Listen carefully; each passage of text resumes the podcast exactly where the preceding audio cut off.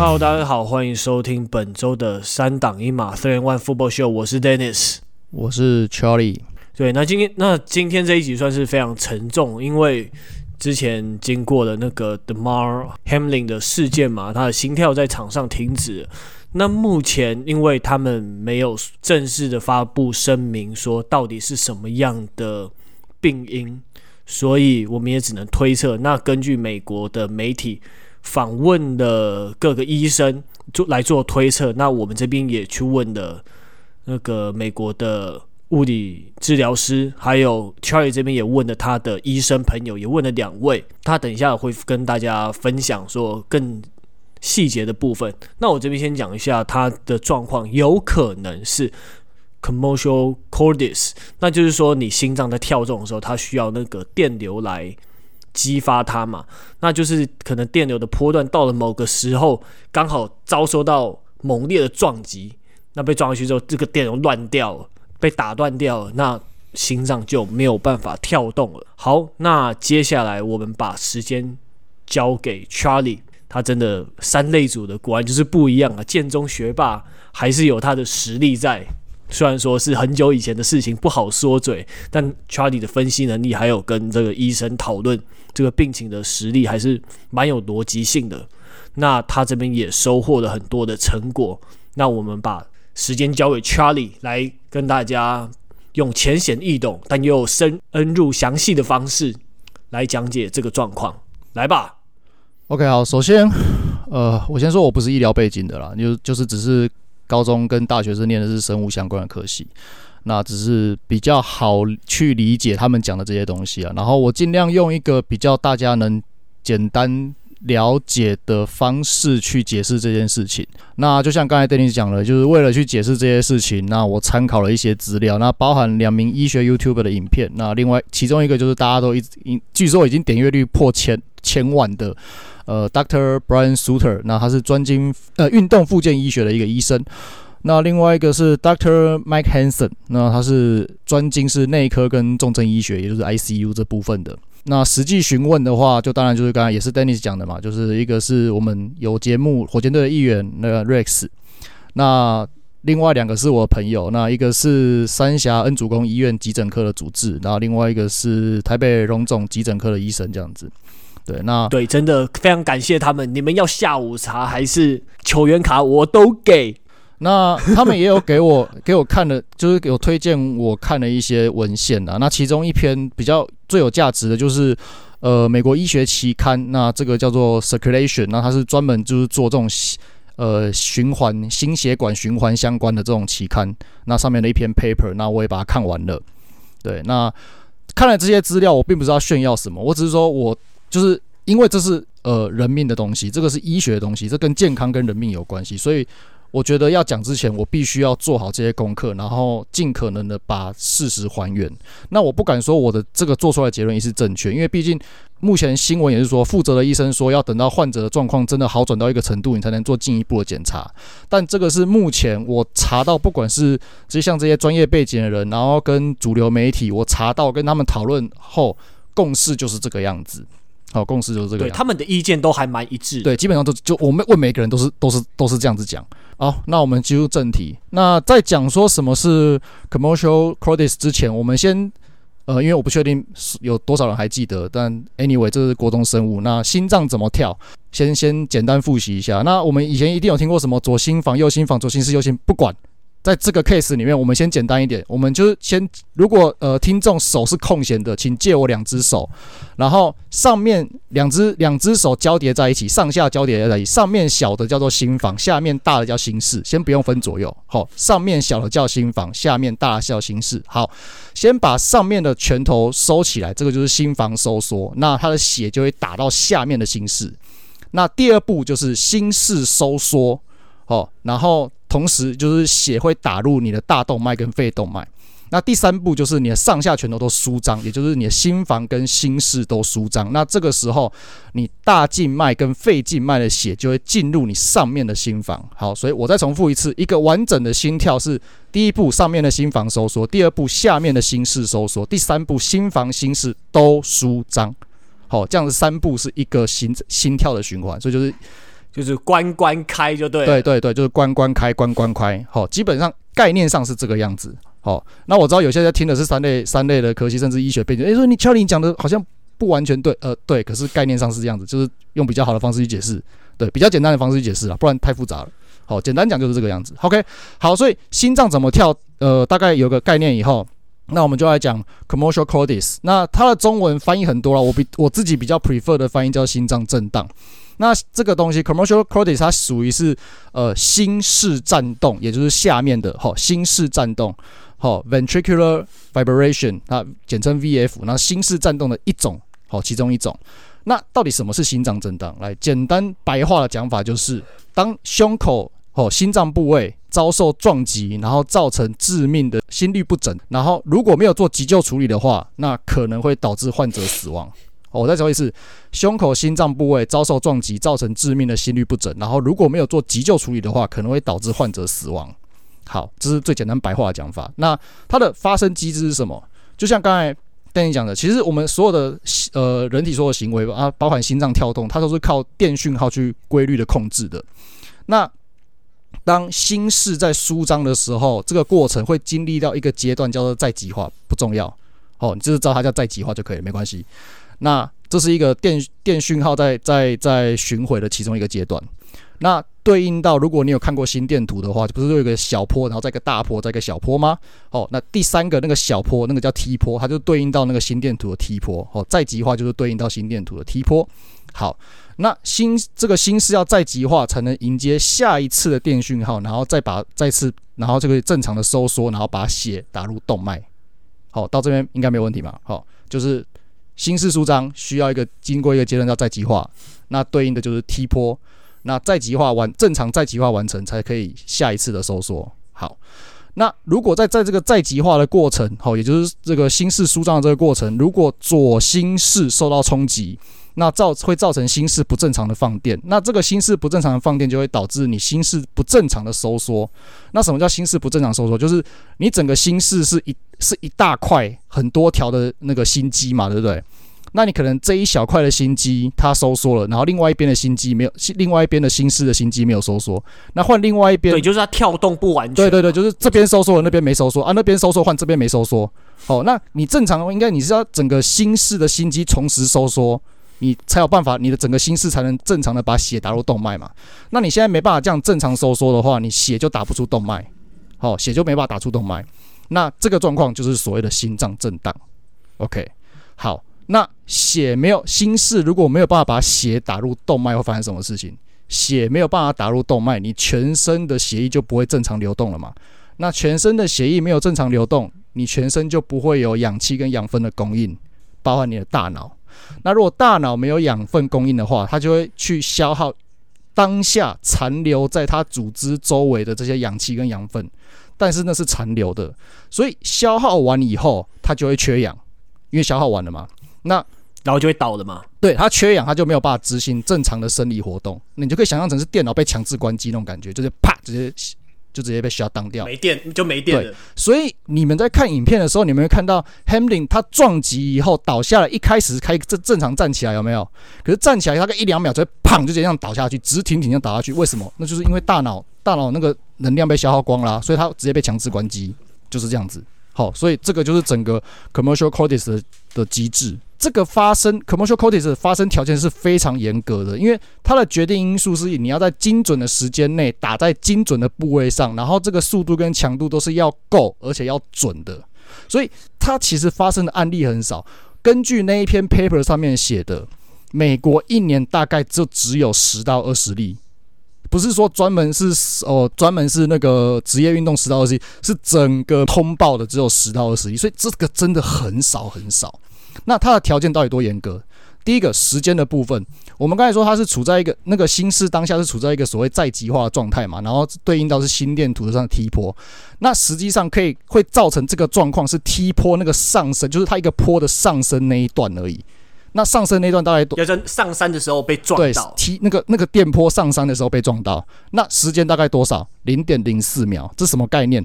心跳一分钟大概六十到七十五下，对不对？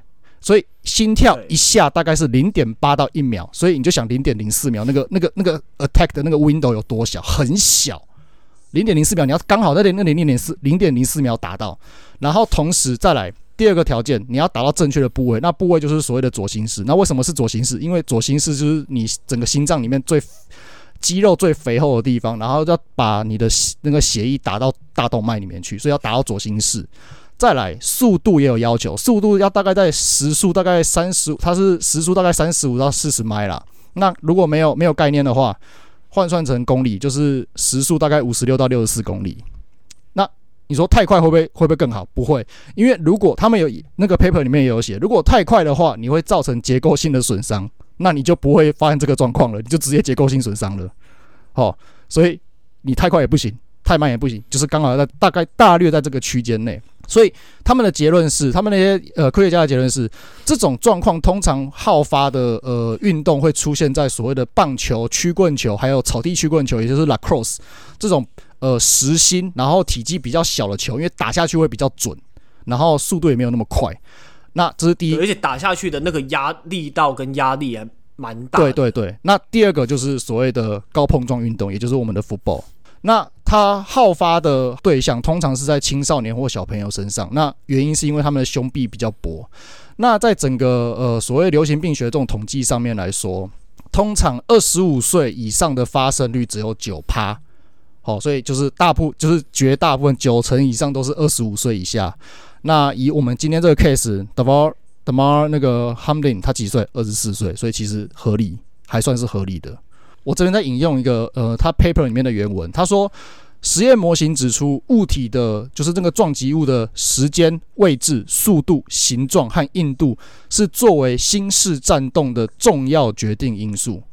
好，所以里面有没有强调？有没有讲到什么天气冷热啊？什么？对不起，没有哈。为什么我们今天要花这么多时间讲？因为就是我们，我我忘记在哪里看到，反正 anyway，我在有很多有不少的网络的讨论区或是 whatever。我看到有人说这个症状跟天气冷有关系，对不起，就对，或者是什么扯到一些什么球场要加盖啊，但那时候我们就想说，诶，不知道是到底跟天气有没有关系，所以我们才特地去问了这么多医学的专家。对，不好意思哦，这个症状跟天气冷热没有关系，好，没有关系。那如果因为我看到也有人说是哦，可能是其他的状况，OK。我查过了，有另外一个，我们现在都在讲心心室颤动嘛，那有另外一个，有另外一个症状是讲上面那个比较小的那个叫做心房颤动。那如果是讲心房颤动，就有可能是天气寒冷造成。但是，但是这个症状的状况主要是偏向会让你的心跳会忽快忽慢。但是即使是忽快忽慢，你下面那个心室还算是可以正常运作，可以把血打到动脉里面去，你身体还是可以运作，那顶多就是不舒服而已。但是今天 Hamlin 的状况是心室颤动，心室颤动就像我们刚才讲的，它这直接会让你没有脉搏，你不快点去急救是会出人命的。所以如果你今天是讨论别的症状，我们都可以再讨论。好，当然我们现在讲了嘛，心房颤动基本上不可能。但如果你同意是 commercial cordis，就是所谓的心室颤动的话，然后你还说是天气很冷。我冷你，对，因为我有看了另外一个 paper，那他讲说，在天气冷的状况下运动，你因为那个供氧的问题，还有心跳的问题，你的确是有可能会发生一点点，不是不能说的，会发生一些不舒服的，包括像是什么心绞痛这一类的，但不会像那个 Demar Hamlin 这样子，哦，直接就倒下来，心脏停了这样子。对，因为状况是不一样的。好，那我还是要强调，目前医生都没有办法，都还没有办法去做精确诊断。但是从他场上的动作跟后续的治疗方式来判断，然后经过删去法以后，最符合的目前能得到的结论，最符合就是这个这个 commercial cordis 心室颤动，然后导致你的心脏突然就停了。所以这也是为什么主流媒体会这样写原因。嗯，没错。那目前我们综合了。国内外媒体，然后专家的意见应该不出所以，大概就是就是 commercial cordis 对，那对，那我们就还是祈求 Demar Hamlin 能赶快好起来。那这一天我们看到最新的新闻是，他的状况虽然仅还是严重，但已经有好转的现象。那大家也可以为他祈祷。那那我们在这边的说明也是想要就是。帮我们的听众就是分享一些正确的医疗观念，这样子。我先跟所有的听众道歉，因为这应该是我第一次在节目里面这么严肃、这么凶。但是，因为医学东西牵涉到的是生命跟健康。我认为要认真，而且要谨慎的去看待这件事情。如果是因为我这这个我也能理解，因为 Charlie 他本来就是很实事求是的人。因为我们，因为我们两个比较本来就是那种比较讨厌那种假假新闻的，或者是一些不实的资讯。就是所以我觉得很多东西，我们这个对我们做这个节目有需要，就是把呃正确的东西跟大家说。对，因为因为其他东西，我觉得。就是要乱讲什么的无比较无所谓，可是因为医学的东西牵涉到是在强调它是牵涉到生命跟健康，这不能是开这不能是开玩笑的事情，不能是开玩笑乱讲。对，你如果不确定，你可以说哦，网络是个公开的场合，我不知道有多少人有这样子的概这样子这样子的呃认知，但是网络是一个公开场合，所以尤其像我们的节目是有人在听的，所以我自知我们讲的话是有一些人可能会。会相信，或是会当做一个重要参考指标，whatever。对，那我认为啦，这是我我我个人的想法啦。但对，但我觉得如果没有搞清楚就乱讲话，这是一个非常严重的行为。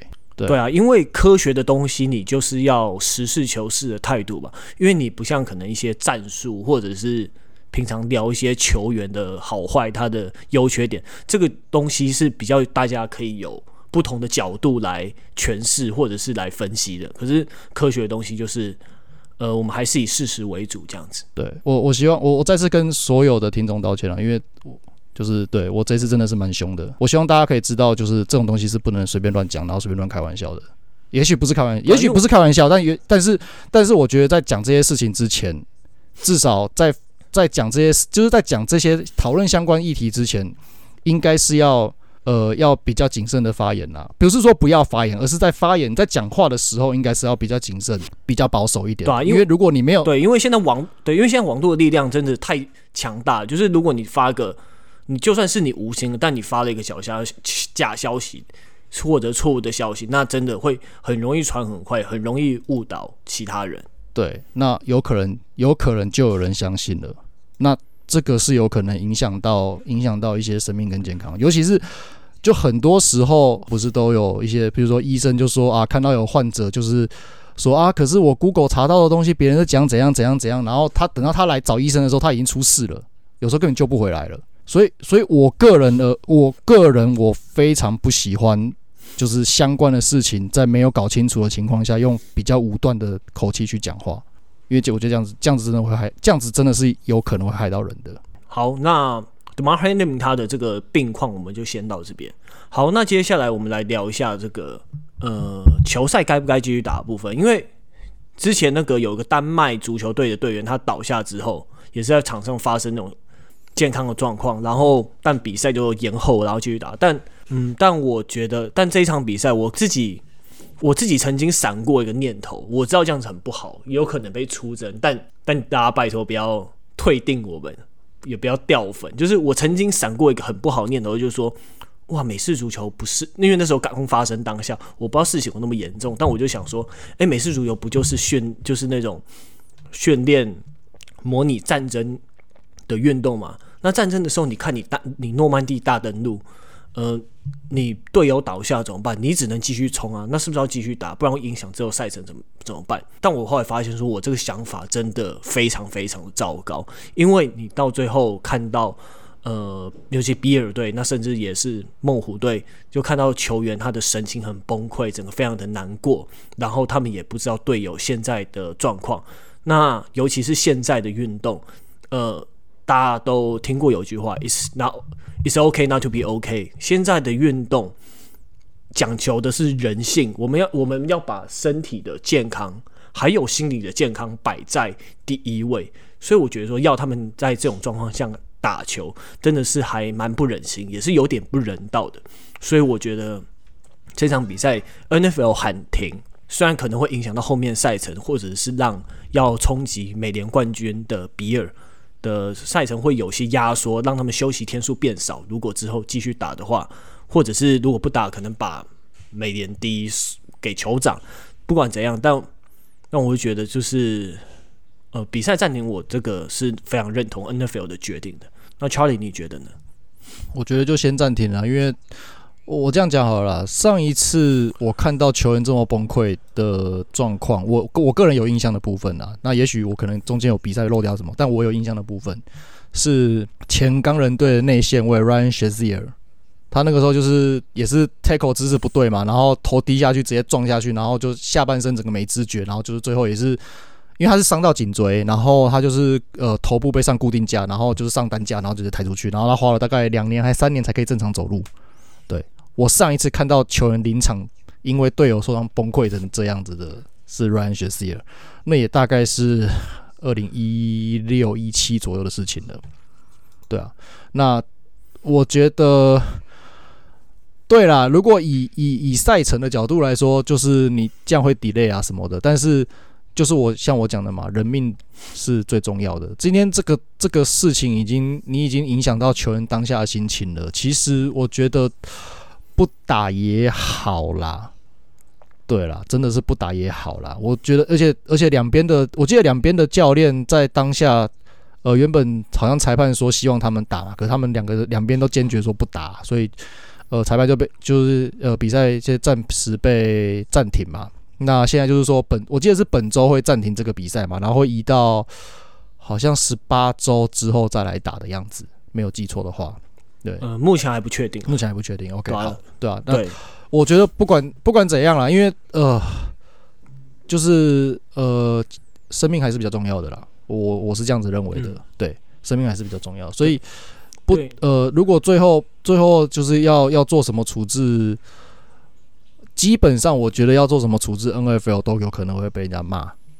但是就我的立场来说，我觉得生命是最重要的。所以，所以不管怎样的决定，当然一定会有人就是这就是利益受损嘛什么的。不管是他比赛中的利益还是怎么样，一定会有。那一定可能也会被骂。那但这没有办法，这真的是没有办法的事情。对，嗯，那你觉得这场比赛该判和局还是要要补？以我的立场来说，我会希望择期再补。有人说会影响到什么？影响到就是顺位前段前段种子序位的问题。但是，对啊，我会觉得说你早打晚打，你顺位就会不一样吗？好像不会吧？会影响到，会影响到，顶多就是第十八周的比赛，你要不要练兵啊？你要不要？你要不要练兵？要不要就是放水打？应该是这样，就是提早放假的感觉，对对对，对，对，提早休息。但这个东西当然会，当然当然利益受损的球队还是会不爽。但我会觉得这像是一个呃两害相权取其轻的一个状态啦。这是相对损害比较少的一个做法，对我来说。对对，对，因为我也觉得是该打。因为就我来看的话，我觉得因为比尔赢了，他们就是第一顺位嘛。对啊，那所以。那当然该打，就是也会你排个十，你都有打十，你排个十几，都有打十七场比赛会比较公平啦，应该这样讲。只是说可能会对，就是会是时程上会比较也麻烦一点这样子。对，因为但你我就我观点来说，你就你不能剥夺比尔冲击胜利跟拼第一的机会啊。因为要是我的是比尔的话，那当然找个时间为 Demar Hamlin 赢一场，那最后一场再休息。这样是最好不过二的结果。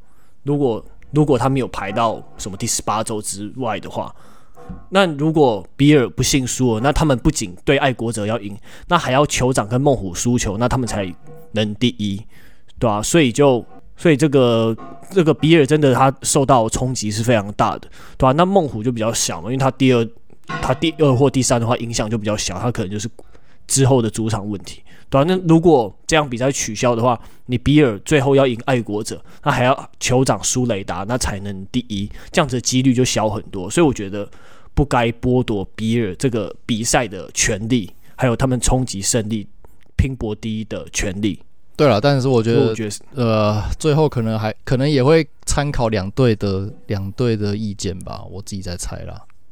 对，感觉是会两队的球团，然后联盟来协商。我们自己估计是这样子。对啊，对，但我觉得比可能球对啊，那比尔要是我是球团的人，我是一定会想要拼的。球团想要拼啊，但球员会不会会不会就是暂时有一点 PTSD，真的就不好说了。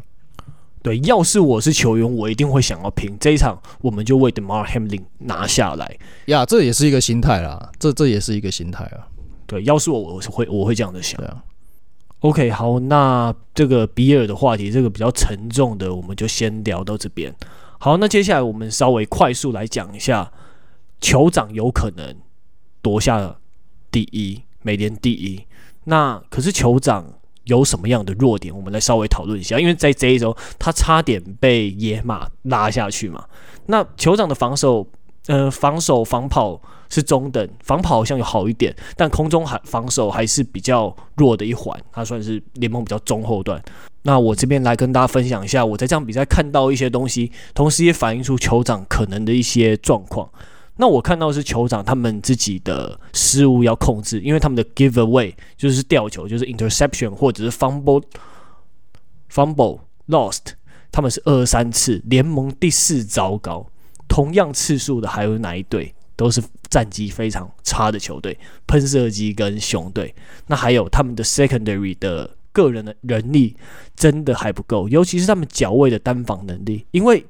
毕竟在比赛中，safety 你有可能会被四分卫的眼神干扰，可是你 cornerback 的盯防能力就非常的重要，就全纯粹是你的脚步，然后干扰对手的节奏，还有你对他的压迫。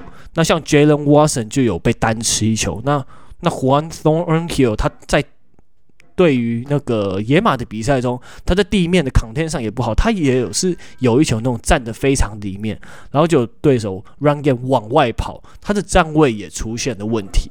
那有一球我还注意到，他们有一球达阵野马长传二十五码给 Albert Okwuegbunam 这个字母哥的达阵，他菜鸟脚位 Trent McDuffie。是第一轮的脚位，他的启动很慢，然后结果他跟跟着他，然后他守的人，他居然跟着人家屁股后面跑，他没有把他的位置卡到卡位到有利的防守位置上，他跟着别人的屁股跑，那结果就等于没有帮忙到防守，结果后面的 safety 就等于帮他防守人，那结果原本 safety 要单盯防的那个人就出现了空档。然后就直接被来一个中间空档，Welcome to my house 大达阵，所以就就没了。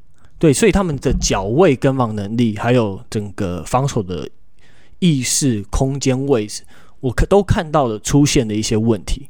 那有一球你，你你两人包夹还被接的试试嘛，真的是非常的要求。对，我对，那这是我看我比较注重防守的部分，有点 care。那 Charlie，你在酋长的比赛中看到什么样的弱点？其实我觉得，因为怎么说呢，这场是同区大战。那我们讲过 N 次了，就基本上同区大战，什么乱七八糟的事情都会发生。那太熟悉，太熟悉了。你一年要打两场，诶，开玩笑，对吧？然后，呃，我会觉得啦，这场比赛我看下来，我觉得很多 play 看起来就是两边的防守方都事先已经识破了。对，不管是不管是野马的防守对上酋长的进攻，或是酋长的防守对上野马的进攻，都一样。最明显就是很多像 run 啊，或者是 screen pass 这种这种 play，就直接人就直接拿到刚拿到球就直接被 tackle 在后场，就是所谓的 tackle for loss。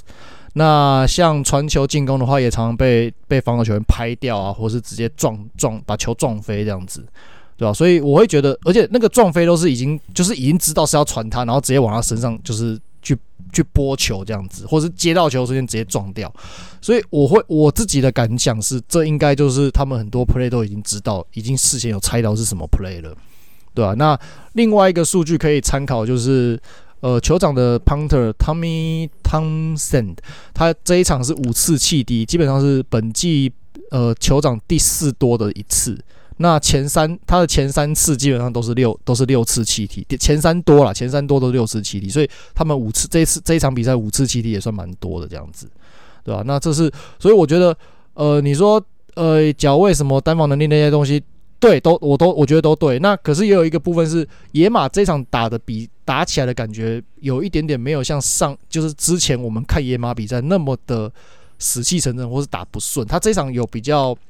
呃，我体感上体感上感觉稍微有点不太一样了，对啊，他那个 Russell Russell Wilson 的传球是比较活络了一点点，所以这也可能就是让酋长的酋长的这些菜鸟比较不熟悉的一些二线，可能就被就这样被吃了这样子。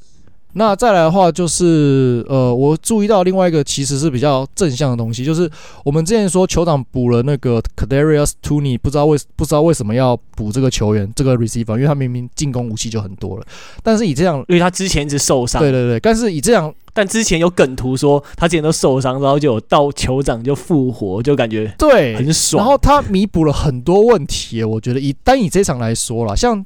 这一场的话，Mecole Hardman 是因为腹部肌肉拉伤，然后一直躺在 IR 里面嘛。那那那个他原本是由专门由他来执行这种 Jet Sweep 相关的战术，全部都由他来做了。对，就是完美直接无缝接轨。然后另外一个是那个我们之前在屌说 Sky Moore 他们另外一个新秀接球人，就是在接这种 p u n Return 或是 Kickoff Return 的时候，会有常常会有掉球的习惯嘛，一直会搞事嘛。那以目前来说，Toney 也负责 punt return 的部分。然后我查了数据，Sky Moore 自从 Toney 来了以后，就几乎没有做接 punt return 的事情了。对，就基本上 就是像就是 return team 没有他事。对，对对。所以我我觉得以以后见之明来看的话，Toney 算是弥补了，就是完美的补上了这些问题啦。其实比我们想象中还要有用，这样子。对，那那有一个最新，我刚才查资料，一个最新的 update 是那个 Hardman 被移出 IR 了，所以接下来 Tony 的角色定位要怎么去重新定位，那我们就可以再观察一下，这样。嗯，好，OK，好，那酋长的部分我们就先整理到这边，那等一下进入下一个话题。OK，那现在季后赛的脚步接近了，牛仔队是也是一直受到非常。多人关注的球队，毕竟他们就是美国队，全世界市值最高的球队，然后又有非常不错的实力。诶，说非常不错的实力，应该也不能算错吧？嗯，好啦，那就先这样讲。毕竟他们有十二胜四败，就账面数据来说，他们是不错的啦。不过他们的四分卫也真的是，嗯，可以稍微讨论一下。传球成功率高达百分之六十九点二，超级高。但二十二次达阵少了点，没关系。但十四次超节是怎么回事？就我靠，我靠，这这个真的很母汤哎、欸。呃，是蛮多的啦。目前好像并列第一吧，有三个。另外一个也有，啊、其中一个也是也是那个啊，也是战绩很好的啊，表弟啊。对，可可、哎、可是我们之前。我们之前就讲过，说维京人他们的战绩是跟他们的实力配不上的嘛。我们之前就讲过，之前前面有一集，对啊，因为他们他们就是攻进攻真的是有时候狂起来很狂这样子。但 Dak Prescott 到底行不行？四年一亿六千万哦，还好这个合约没有很长啊。但亏你还是 Jordan Brand 的选手。你要要进入 Nike 或 Jordan Brand，通常都是蛮顶尖，能放得上台放得上台面嘛。好，但你这个那么多次 interception，你算得上放得上台面的吗？就是啊，牛仔迷比较痛恨我，我们就专针对他的状况来分享一下这样子，对、啊？我自己看着他影片，都已经有开始有人整理他的 interception 剪辑了，我觉得他的。决策不是很好诶、就他常常想要拼那种附近有防守球员的目标，你还是直接给他 Kendall key，然后而且那种有时候那种 defensive back 他的那种奔跑的那种 momentum 是很容易往目标跑的，所以就是很容易被截被拦截到，而且他很真的就是很爱传那种高难度的传球，或有时候那种很低角度，因为像之前他们被 Jaguars 那个。Pick six 绝杀那种，他就是要低角度，然后就球就弹走，然后弹到别人手上，然后就直接被跑回的岸去。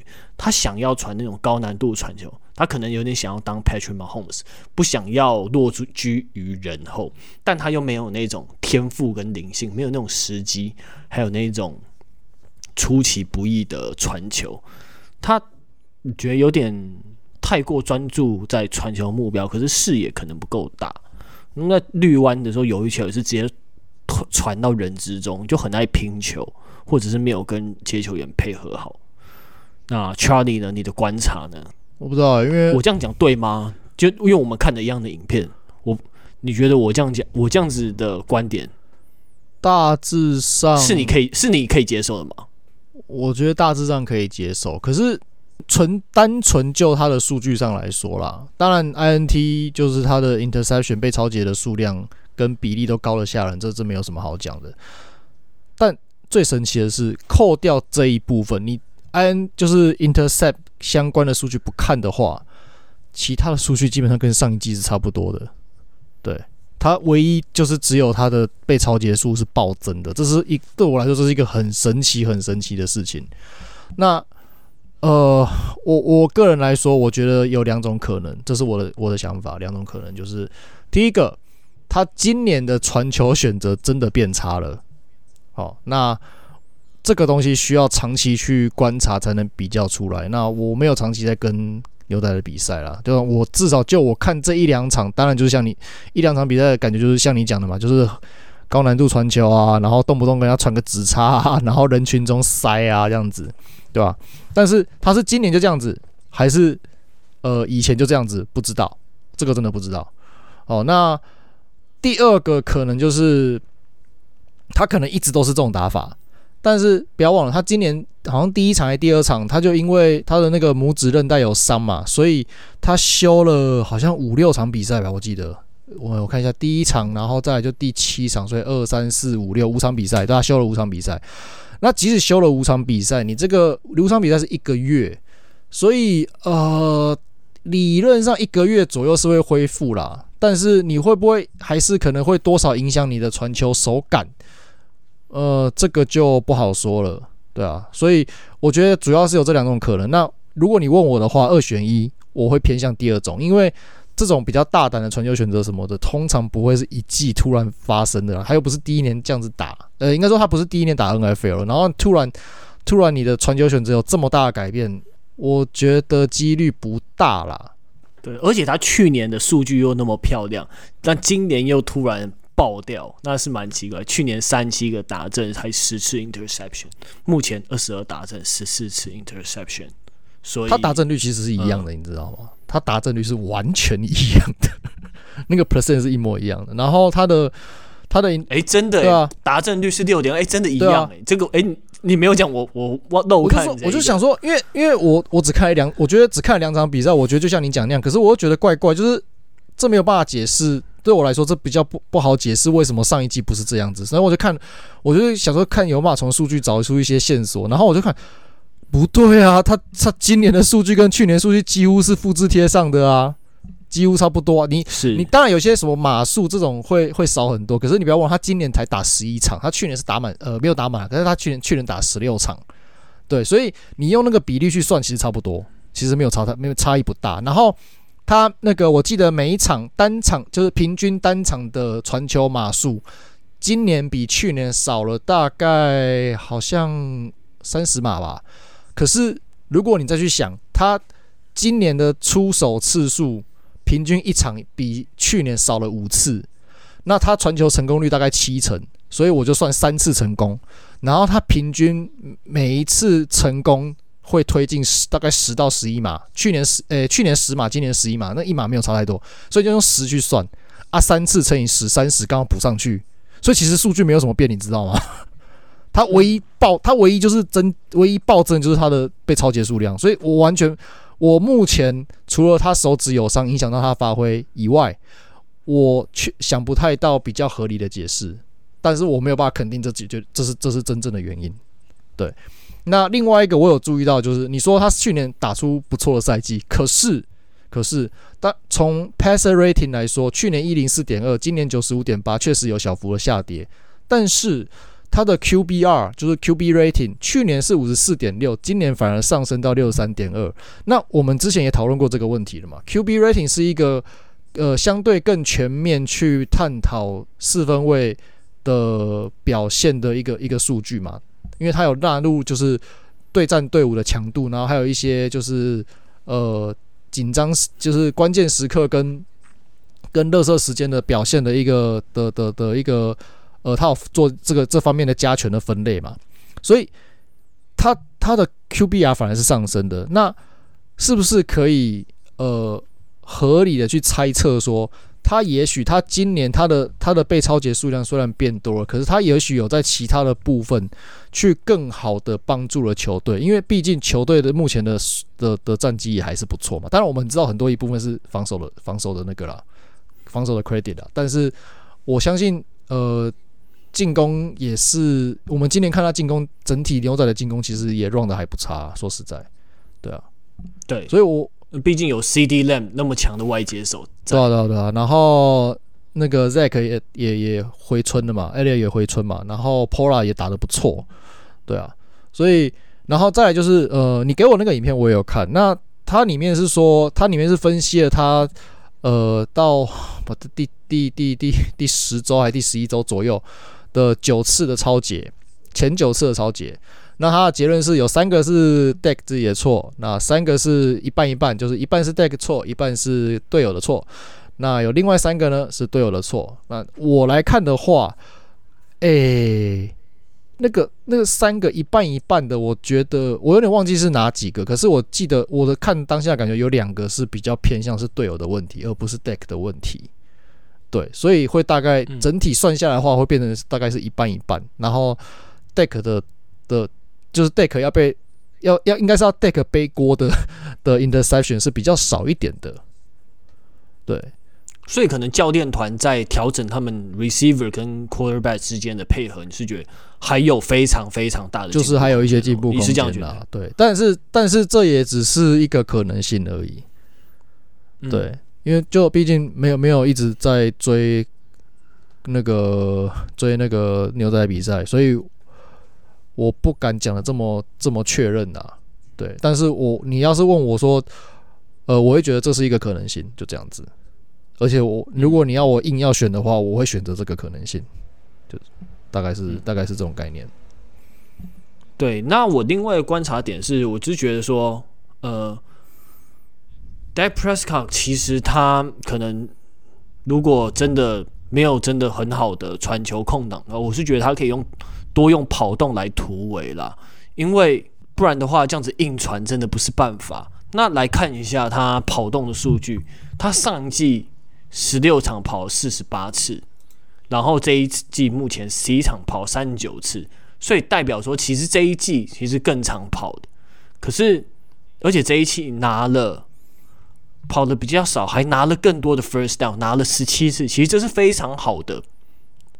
这是非常好的迹象。那我觉得说，那如果真的没有好的传球目标，你就直接用跑的，因为你身体素质也不差，你的速度也不差，那干脆多跑一点。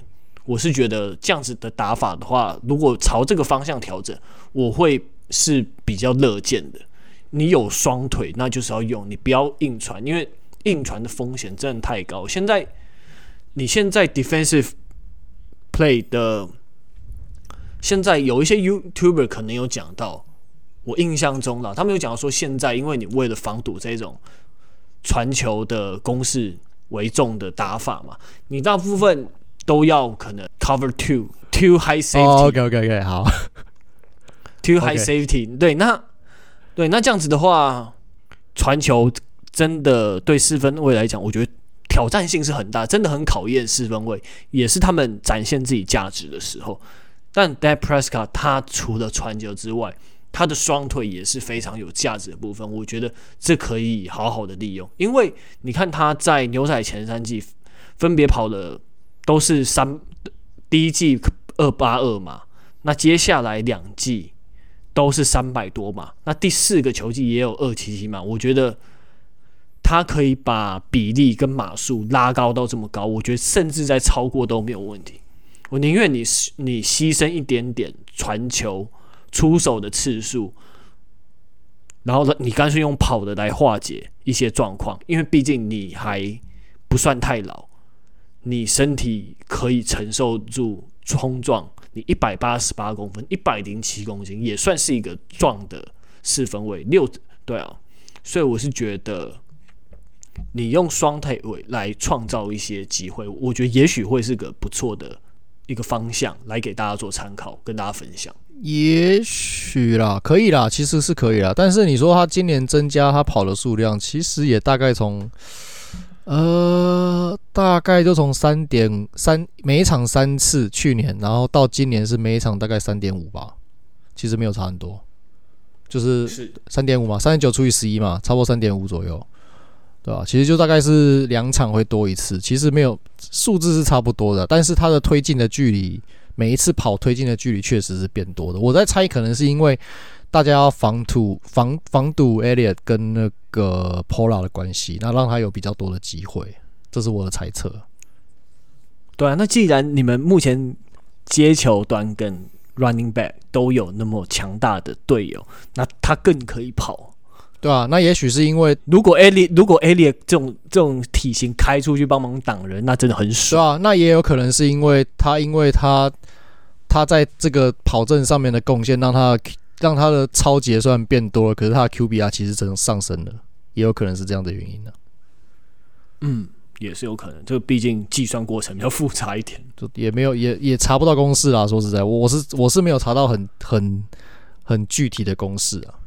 好，那 Dak Prescott 的部分就先讲。那我们最后进入那个季后赛排名预测的部分，最刺激的部分。那每对。就是也有点烧脑的部分。那 Charlie，你负责美联，你先来好。不好意思，我头脑不是很好。我负责国联，比较简单。没有啊，那你先来。其实还我觉得还蛮简单的、啊。好了，好，那你美联的部分，目前先简单简单整理一下目前的排名。好，OK，好，那美联的部分，那我们从第七名开始，就是呃第七名就是最后一张外卡，所以第七名是爱国者，第八名是海豚，第九名是钢人。那泰坦是第十一名，那第十名我忘记是哪一支球队，反正他被淘汰了。哦，所以。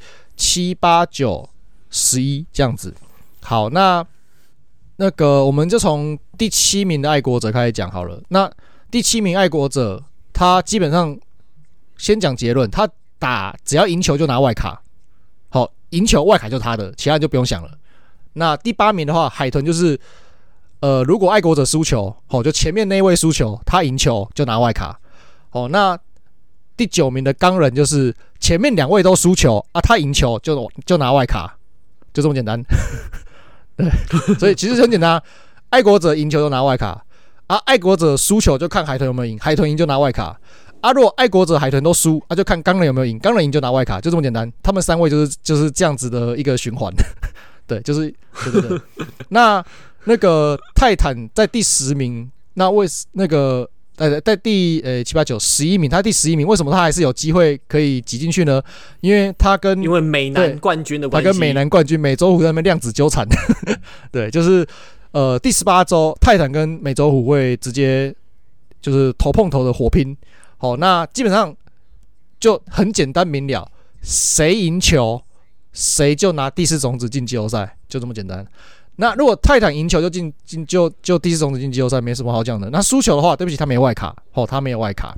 那如果美洲虎的话呢，他赢球就是拿第四种子啊。如果输球的话，那他就加入那个爱国者、海豚、钢人那个行列，哦，就看那三位有没有输，就，就是那个 循环，对对对，就就就加入另外一边的这样量子纠缠，就看爱国者、海豚、钢人都输了。啊，他也输啊，他就进去，就莫名其妙就进去了。看有个对，这这个这个组合有个妙的，对对对对，所以好，就这么简单。所以爱国者赢球拿外卡，爱国者输球啊，如果海豚赢球，海豚拿外卡啊，爱国者海豚都输球，钢人赢球啊，就钢人拿外卡啊，如果爱国者海豚钢人，然后美洲包含美洲虎都输球，然后就美洲虎自己就莫名其妙就进外卡，就这样子。对，好，那这个是。整个状况的整个简单的分析，那好，那你的预测快点来，快点来，这才是最重要的部分。预测的话，好，我们先看那个美泰坦跟美洲虎的量子纠缠。基本上，我觉得，我觉得应该是呃，美洲虎会晋级，会拿下这场比赛，然后就直接第四种子晋级季后赛。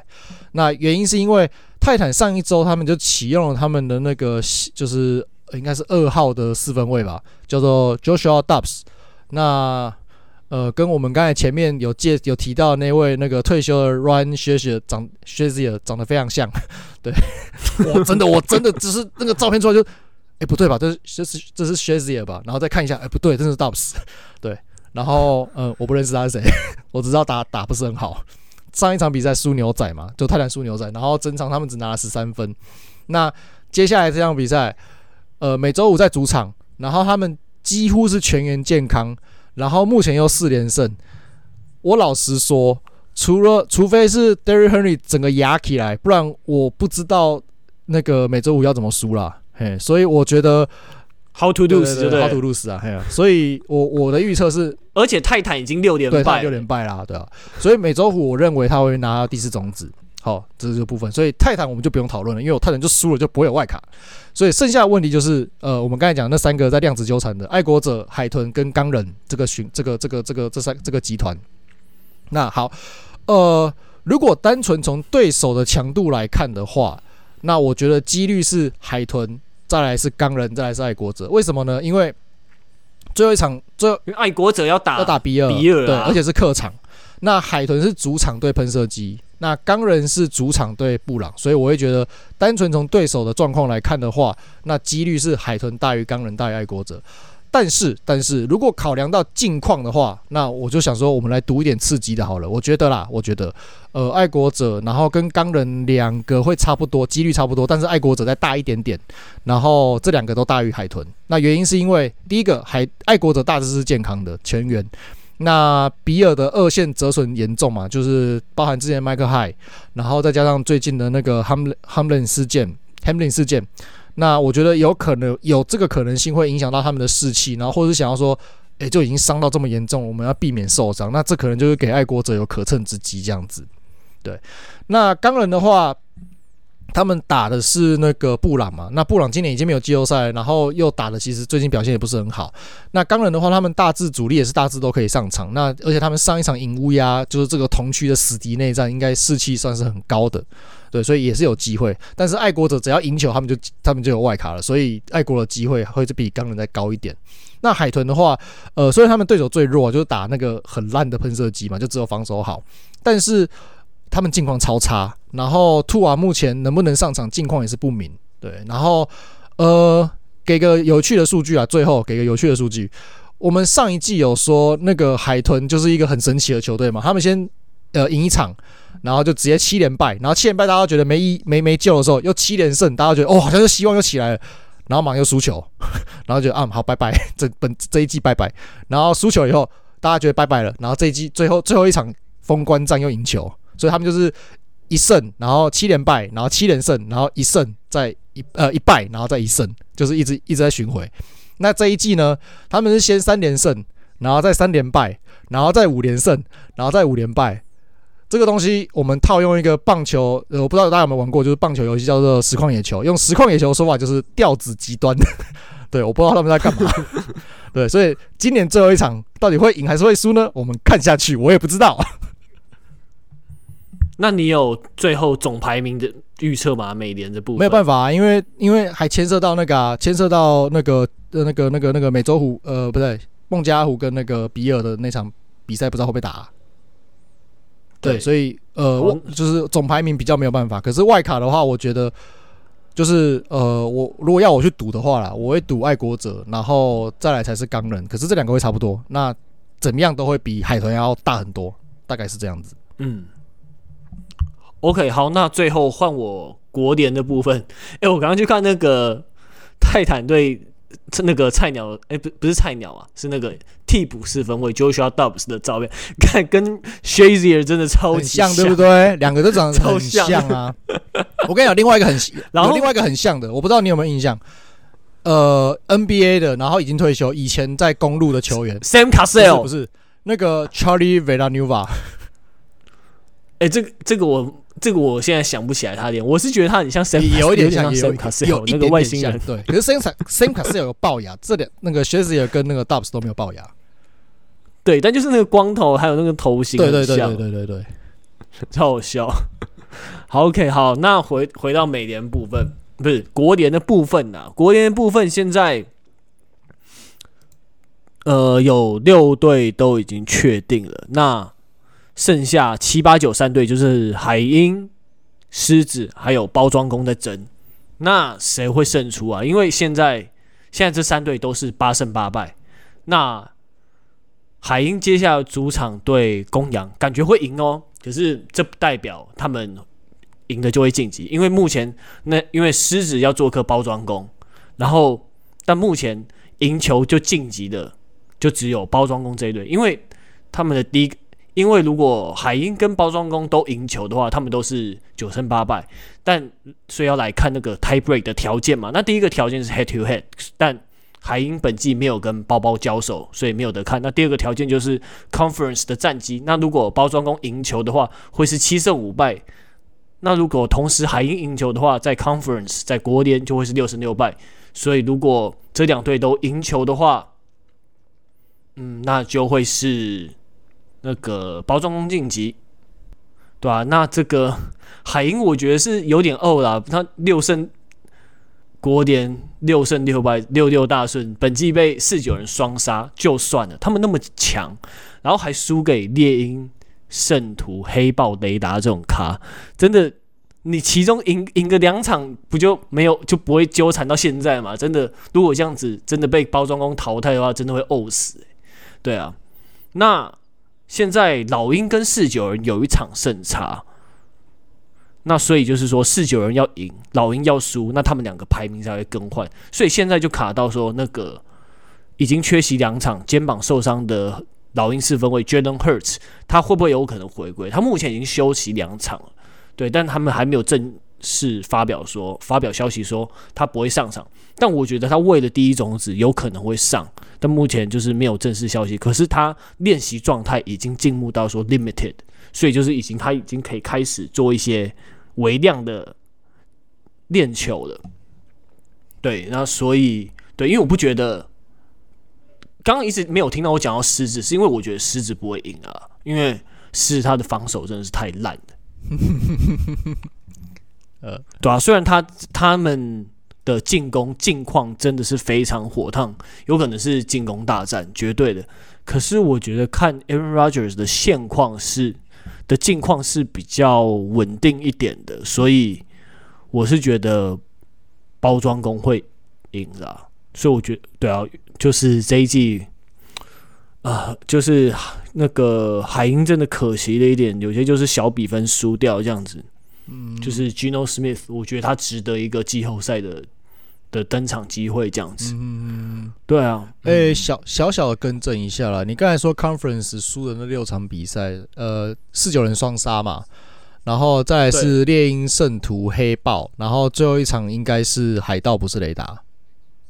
哦，不好意思，讲错。对对对，那应该是海盗，所以他就是、嗯、呃被呃同分区被自被四九人双杀，然后被然后莫名其妙被被国男剃光头。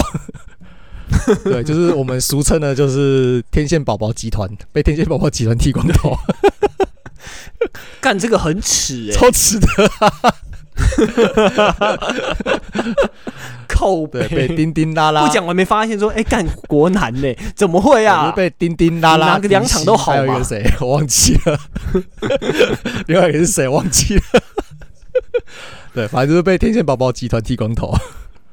干这个真的是海鹰队史上的黑历史哎，我会记得，真的是海鹰海鹰不缺海鹰不缺这黑历史啊。那个。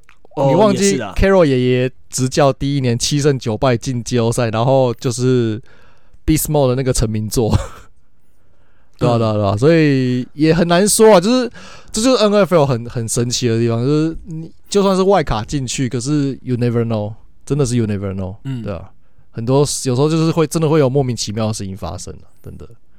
嗯，好，那节目的最后我就来预测一下我的排名吧，因为我。之前就觉得说，哎、欸，老鹰可能会让 Jalen Hurts 上，那我所以，我最后的排名就是老鹰、四九人、维京人、海盗，然后牛仔巨人，因为这些都没有什么悬念嘛，然后就包装工，就这样，我们就先到这边喽，告一个段落。那喜欢我们节目的话，欢迎把节目分享给你身边可能会对美式足球有兴趣的朋友，那也希望。比尔队的 Safety Damar Hamlin 能赶快好起来，呃，有有好转的迹象了。那最后再补充一点点，一点点就是一些一些资讯啊，就是呃，我有问过，就是我们我们那个那些就是朋友的医生嘛，那他们说通常啦，通常来说就是呃七就是黄金观察其实七十二小时啊，那理论上，也就是我们我们现在录音室录音时间是礼拜四晚上嘛，所以理论上在礼拜五的早上应该会有一些会有一些进一步的说明啊。理论上来说是这个样子，那希望可以在呃礼拜五早上可以听到一些好消息，这样。对啊，那有好消息的话，我们在 NFL in Taiwan 的粉砖，还有我们三档一满的社团也会及时分享。OK，那这一集节目就先到这边喽，拜拜。拜拜。